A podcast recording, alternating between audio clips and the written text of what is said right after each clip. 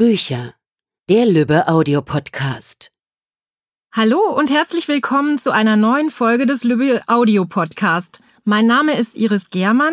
Ich bin Lektorin bei Bastei Lübbe und ich freue mich sehr, Ihnen heute im Gespräch mit unserer Autorin Catherine Taylor ihre neue zweiteilige Romanserie Dunmore Castle vorzustellen.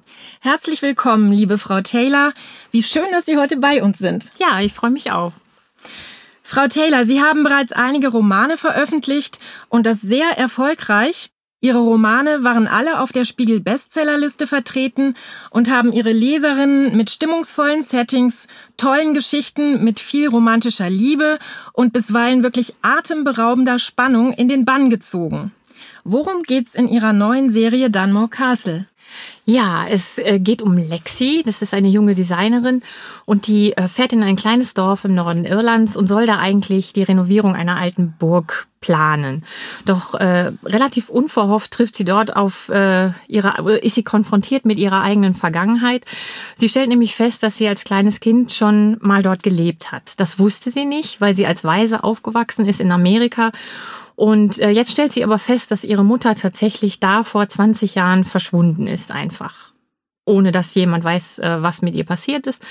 Und das interessiert sie natürlich jetzt und sie will herausfinden, was damals passiert ist und stößt dabei auf ein lange gehütetes Geheimnis, das sie tatsächlich auch in sehr große Gefahr bringt. Außerdem trifft sie den gut aussehenden Grayson Fitzgerald, den sie ziemlich faszinierend findet und zwischen den beiden knistert es auch ziemlich. Aber ähm, Grayson ist leider der schärfste Konkurrent ihres Chefs und ihr beruflicher Gegenspieler. Deshalb weiß Lexi nicht so recht, ob sie ihm trauen kann und ob er nicht auch etwas vor ihr verbirgt. Ja, atmosphärische Kulisse in ihrer neuen Serie ist die nördlichste irische Provinz Donegal und im Mittelpunkt steht eine geschichtsträchtige Burg, die zugleich titelgebend ist, nämlich Dunmore Castle. Und auch ein kleiner Ort namens Carrick hat sein ganz eigenes Flair mit seiner eingeschworenen Dorfgemeinschaft, in der jeder jeden kennt. Was hat es denn mit der Wahl Ihrer Settings auf sich und wie recherchieren Sie? Also, ich äh, liebe England und Irland sehr und habe beide Länder auch schon sehr viel bereist. Deshalb bot sich das für mich an, die Geschichten dort spielen zu lassen. Und was mich besonders immer schon fasziniert hat, ist, sind, ist die große Dichte an Herrenhäusern und Schlössern, die es da gibt. Ich finde einfach solche alten Gebäude unglaublich spannend. Die setzen sofort meine Fantasie in Gang. Was könnte da passiert sein? Wie leben die Leute da? Zum Beispiel auch, welche Probleme haben sie heute, weil wenn man so ein großes Haus hat, das bringt ja auch viel Verantwortung mit sich, ist manchmal auch eine große Bürde.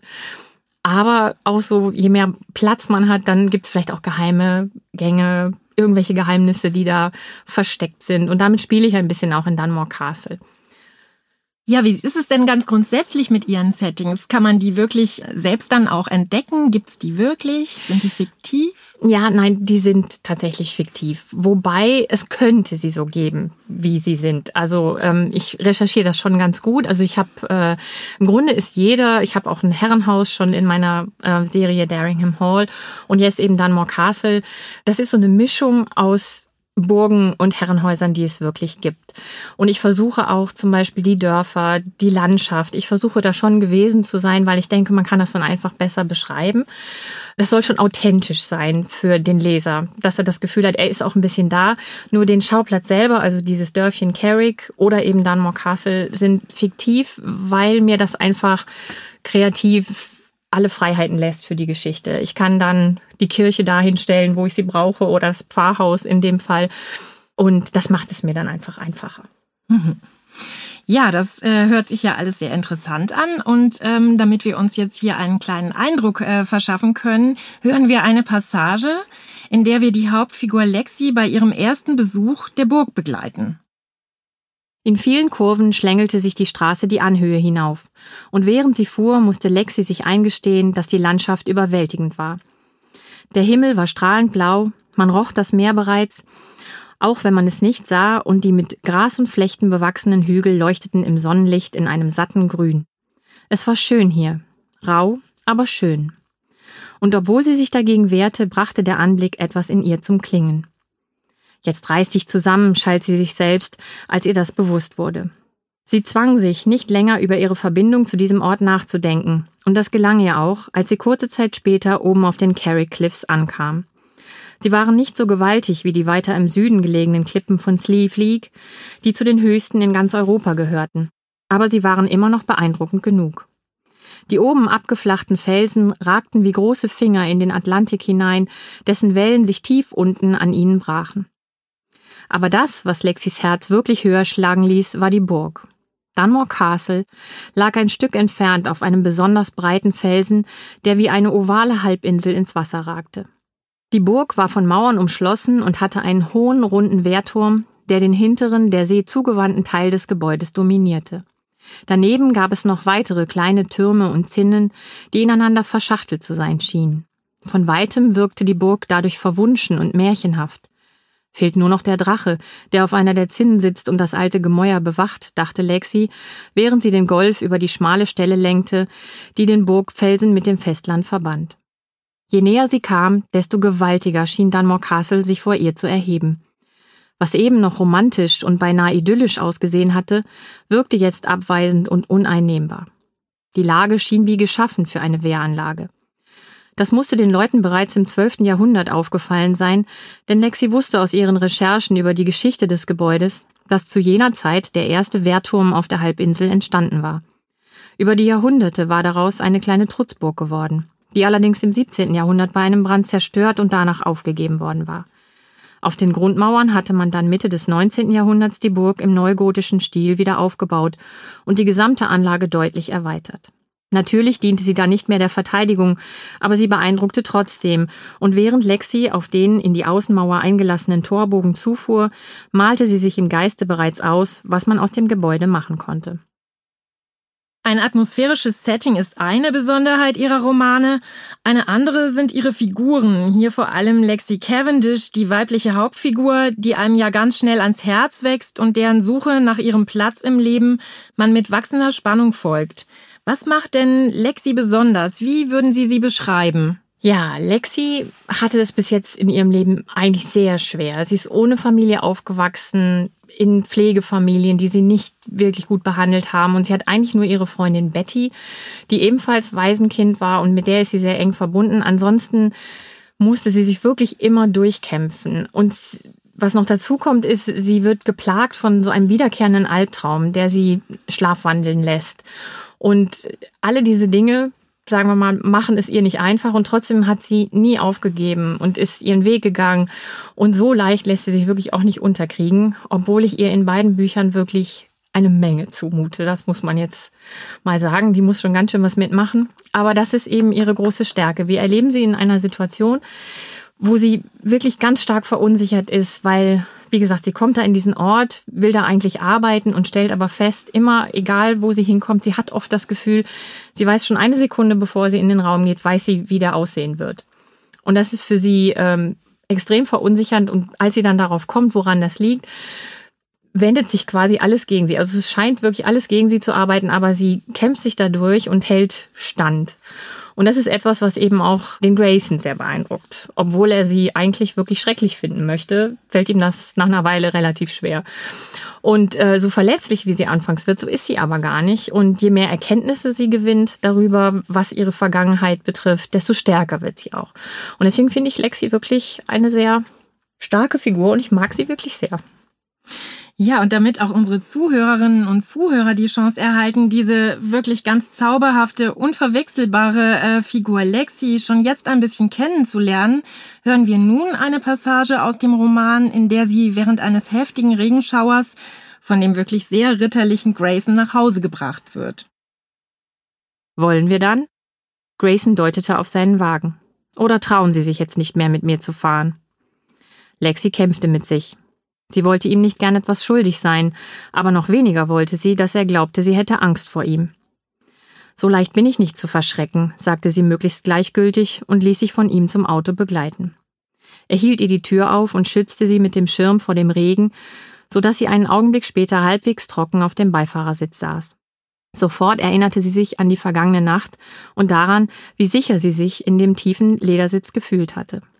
Jetzt steigerte es ihre Nervosität, die noch schlimmer wurde, als Grayson sich hinter das Steuer gleiten ließ und den Motor startete. Geschickt wendete er den großen Wagen, und einen Augenblick später ließen sie das Cottage hinter sich und folgten der schmalen Straße durch die grünen Hügel. Das Dorf tauchte schon nach wenigen Biegungen vor ihnen auf, und sie erreichten schnell den Ortsrand. Sie sind also wirklich Fiona Reardons Tochter? fragte Grayson in die Stille und warf ihr einen kurzen Seitenblick zu.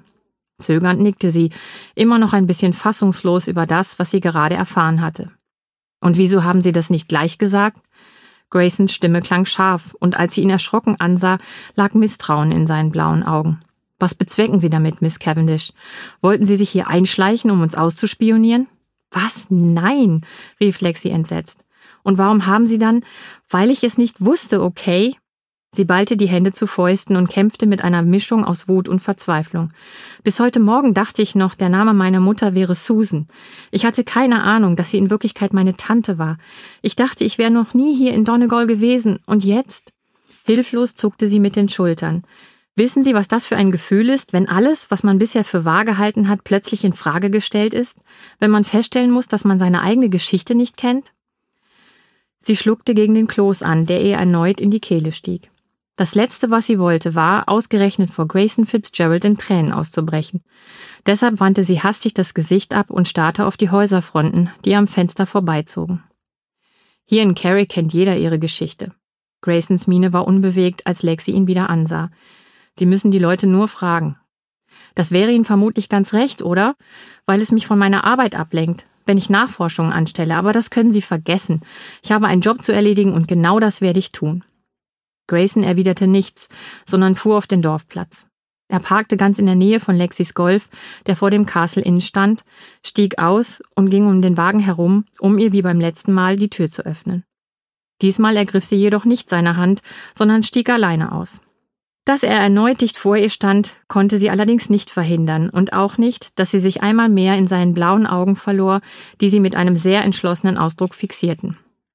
Sie können tun, was immer Sie wollen, Miss Cavendish, sagte er. Aber es lohnt sich nicht, Pläne für eine Renovierung von Dunmore Castle zu machen, die so niemals stattfinden wird. Deshalb sollten Sie Ihre Zeit sinnvoller nutzen. Lexi schluckte, aber sie wich seinem Blick nicht aus. Vielleicht sollten Sie sich nicht meinen Kopf zerbrechen, sondern sich lieber um Ihre eigenen Probleme kümmern, erwiderte sie hitzig. Davon haben Sie ja genug. Das Größte davon dürfte sein, dass Ihr Vater nicht vorhat, Ihnen die Burg zu verkaufen. Also nutzen Sie Ihre Zeit besser sinnvoller. Von meinem Auftrag werden Sie mich nämlich nicht abhalten. Er beugte sich zu ihr herunter, so dass ihre Gesichter nur noch ein paar Zentimeter voneinander entfernt waren, was ihr sehr effektiv den Atem nahm. Das werden wir ja sehen. Seine Stimme klang heiser und sein Blick glitt zu ihren Lippen. Ein prickelnder Schauer rann Lexi über den Rücken, und für einen kurzen, wilden Moment glaubte sie, dass er sie küssen würde. Stattdessen richtete er sich wieder auf und trat einen Schritt zurück, was Lexi aus der Erstarrung riss, in die sie verfallen war. Sie wollte etwas erwidern, aber sie war nicht sicher, ob ihre Stimme ihr gehorchen würde. Deshalb drehte sie sich auf dem Absatz um und ging zu ihrem Wagen. Grayson Fitzgerald stand noch neben seinem Auto und stützte sich auf die geöffnete Beifahrertür, als sie an ihm vorbeifuhr. Er machte keine Anstalten, ihr zu folgen, aber das würde er, wie ihr plötzlich klar wurde. Er wohnte genau wie sie oben auf der Burg, deshalb konnte sie ihm nicht aus dem Weg gehen. Leicht würde er ihr es nicht machen, so viel stand fest. Und wenn sie jedes ihrer Zusammentreffen so aus der Fassung brachte wie das eben? Als wäre das nicht alles schon verwirrend genug, dachte sie verzweifelt und verließ den Dorfplatz in Richtung Dunmore Castle, nicht sicher, was sie dort als nächstes erwartete. Frau Taylor, wie suchen und finden Sie Ihre Hauptfiguren?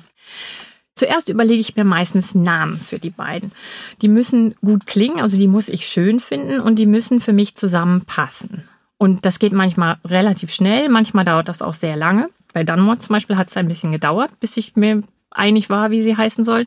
Ich muss das Gefühl haben, dass es richtig ist einfach. Und dann bekommen die beiden ihre jeweiligen Geschichten, ihren Hintergrund sozusagen und ich gebe ihnen die Charaktereigenschaften, die zu ihnen passen.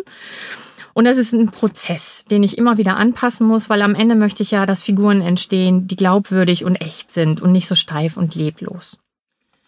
Was ist Ihnen wichtig bei den füreinander bestimmten Heldinnen und Helden, charakterlich und im Hinblick auf das Äußere?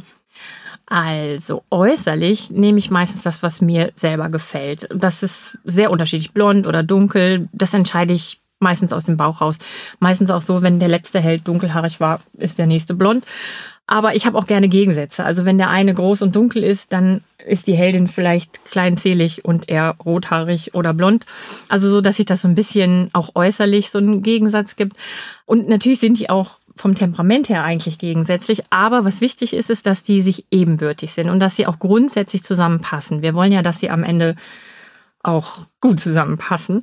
Und das ist vielleicht ähm, aber nur nicht auf den ersten Blick ersichtlich. Also das entwickelt sich erst. Wenn der Held zum Beispiel ein bindungsscheuer Typ ist, der beschlossen hat, dass er ja, sich auf eine Frau nicht einlässt, dann muss er vielleicht erst im Laufe des Buches feststellen, dass er bei der Heldin aber vielleicht doch eine Ausnahme machen möchte.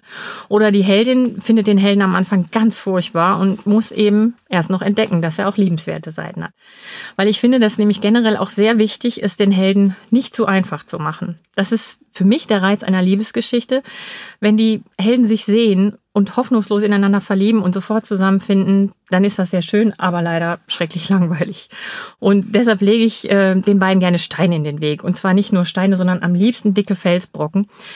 Und bei Dunmore Castle zum Beispiel ist es so, dass der Grayson Lexis beruflicher Gegenspieler ist. Wenn sie ihm hilft, schadet sie sich selber. Wenn er ihr hilft, gilt das Gleiche. Und das macht für mich den Reiz aus. Und es ist auch so, er lebt in New York, sie lebt in Dublin auch das äh, sind einfach so Sachen, die muss man erstmal lösen, mhm. damit es vielleicht zu einem Happy End kommen kann. Und je hoffnungsloser es aussieht, finde ich, desto spannender ist es dann am Ende.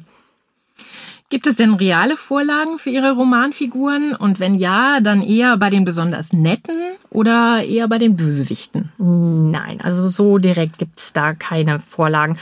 Ich gebe den Figuren sicher oft Züge von Menschen, die ich selbst sympathisch oder unsympathisch finde. Aber so konkret, dass jemand befürchten müsste, mein nächster Bösewicht zu werden, wenn er mich ärgert, ist das nie. Haben Sie in dieser Serie eine Lieblingsfigur? Also grundsätzlich sind meine Helden immer meine jeweiligen Lieblingsfiguren. Um die geht's ja da auch. Aber abgesehen davon mag ich in Dunmore vor allen Dingen Lexis Freundin Betty sehr gern. Die ist Lexi nämlich eine ganz große Stütze, hat aber auch ihre eigenen Probleme. Die kämpft nämlich auch mit ihrem Ex-Verlobten, der sie gerade, also den sie gerade verlassen hat. Und äh, Bettys Geschichte läuft so ein bisschen parallel und eigentlich sollte sie gar nicht so viel Raum bekommen. Eigentlich war sie so gedacht als Unterstützung für die Heldin, aber tatsächlich hat sie eine große Eigendynamik entwickelt. Das passiert manchmal auch deshalb, weil es noch eine andere Nebenfigur gibt, Aiden, den mag ich auch sehr.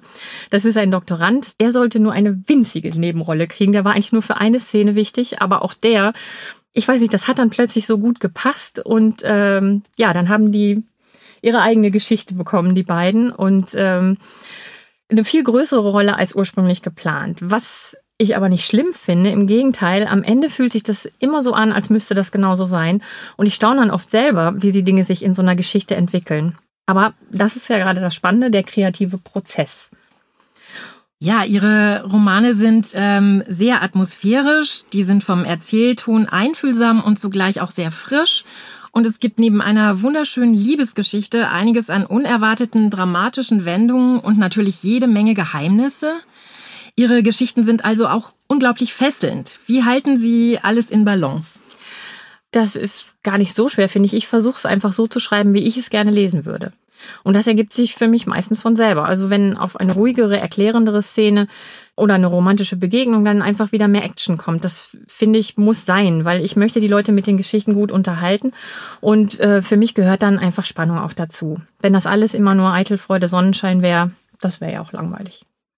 Und wo schreiben Sie? Und gibt es etwas, das Ihnen ganz besonders dabei hilft, in Schreibstimmung zu kommen? Also ich schreibe meistens zu Hause am Schreibtisch tatsächlich. Ich kann aber auch, weil ich viel auf Reisen bin, im Zug oder im Auto schreiben, als Beifahrer natürlich nur. Und äh, wenn ich das mache, also wenn ich nicht zu Hause arbeite, dann meistens mit Musik. Dann setze ich mir Kopfhörer auf, einfach damit ich alles andere ausblenden und mich besser konzentrieren kann.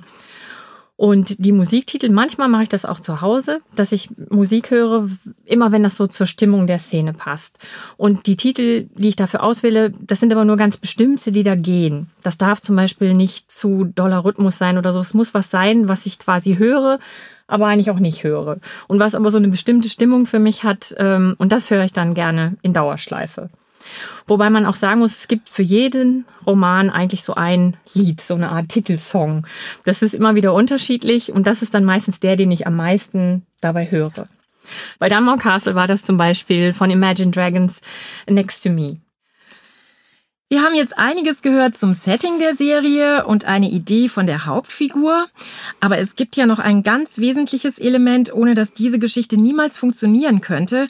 Und das ist die Liebe, die ja im Übrigen in all ihren Romanen eine große Rolle spielt. Warum? Weil ich glaube, dass die Liebe das Wichtigste ist im Leben. Und zwar nicht nur die von Mann und Frau, oder Mann und Mann oder Frau und Frau, sondern auch von Eltern und Kindern und Großeltern und Kindern. Ich glaube, dass die Beziehungen in unserem Leben bestimmen, wer wir sind. Und wir brauchen alle das Gefühl, geliebt zu werden. Ohne geht's einfach nicht.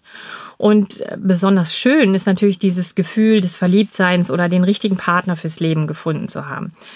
Und da ich leider hoffnungslos romantisch bin, glaube ich immer noch dran, dass äh, sie für jeden irgendwo wartet, die große Liebe, wenn man sie denn noch nicht gefunden hat. Manche hatten da auch schon das Glück. Und den Gedanken, Leute zusammenzubringen, die sich dann ineinander verlieben, das macht mir einfach Spaß. Also ich bin da vielleicht so ein bisschen wie die Emma aus dem gleichnamigen Roman von Jane Austen, die ja auch immer so gerne Matchmaker gespielt hat. Und ja, ich bin auch so ein kleiner Matchmaker und ähm, ich mache das dann halt eben nur in meinen Büchern, nicht in Wirklichkeit. Mhm. Das ist doch ein schönes Abschlussstatement, das wirklich sehr gut zum Buch passt, denn so viel sei verraten. Neben einem atemraubenden Showdown ist die Krönung der Serie ein tatsächlich traumschön romantisches Happy End. Ganz herzlichen Dank, dass Sie hier waren, liebe Frau Taylor. Gerne.